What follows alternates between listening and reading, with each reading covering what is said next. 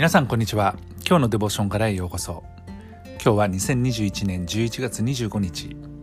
今日の聖書箇所はマタイによる福音書20章16節。今日のデボーションタイトルは恵みに感謝せよ。それでは聖書箇所をお読みいたします。このように後にいるものが先になり先にいるものが後になる。この話は天国の話です。ある家の主人が武道園で働く労働者を雇うために夜明けに出かけていきました。そしてこの主人は労働者たちに1日1デナリオンの約束で武道園で雇いそれに同意した者は武道園自分の武道園に送ったわけです。この労働者たちは9時から働く人とまた12時から働く人そして3時頃から働いた人。そして、まあ、夕方の5時ぐらいですね、えー、その時間から日暮れまで働いた人、えー、そういった人たちがいました。そして一日が終わって武道園の主人は監督にさあ労働者たちを呼んで最後に来たものから始めて、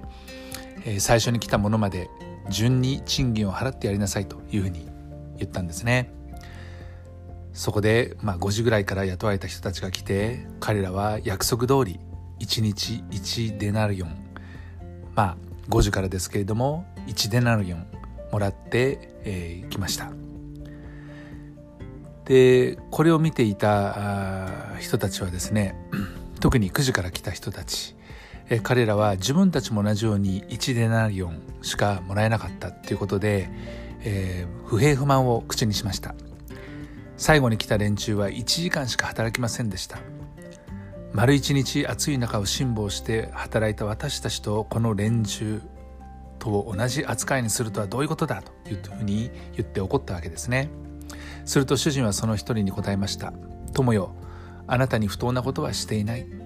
あなたは私と1デナリオンの約束をしたではないか。自分の分を受け取って帰りなさい。私はこの最後のものにもあなたと同じように払ってやりたいのだ。自分のものを自分のしたいようにしてはいけないか。それとも私の気前の良さを妬むのか。ということで1デナリオンというと大体日当に値しますから今でいうそうですね8,000円9,000円1万円ぐらいでしょうか。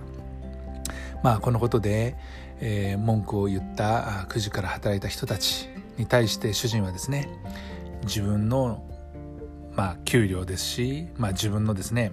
まあ、お金ですからそれを自由にしたいようにしていいんでいいんだということを言ったわけです。まあ、先に雇われたものは後に雇われたものと比較して自分たちのことはとても、えー、こんな扱いはですね不平等だ不平等だというふうに言ったわけですけれども、えー、そんなことを言ってはならないっていうのがこの教えのポイントなんですね。えそもそもですけれども雇ってもらえること自体が感謝のことですね。まあその人が何時間働こうと約束は1日1デナリオンまあ日没までってことですから、まあ、ある人は9時から朝からですね働きある人はもう1時間しか働かないそういった状況であったわけです。でそれは契約上は何も不平なこ不平等なことはないんだというふうにまあ、この主人は言ったわけですけれども私たちの神様も同じようにですねとても寛大なお方です。えあるクリスチャンは、え、本当に幼い時に救われて長年クリスチャンとして歩んできました。たくさん神のために働きました。ですから自分はたくさん神のために報いを得られる得られるんではないかということを期待するわけです。でもある人たちはもう本当に死ぬ直前にですね救われてこの人たちにも同じように永遠の命を神様が与えてくださる。まあこのことをですね、えー、このストーリーから私たちは読み解いていくことができるわけですけれどもこの神の寛大さというもの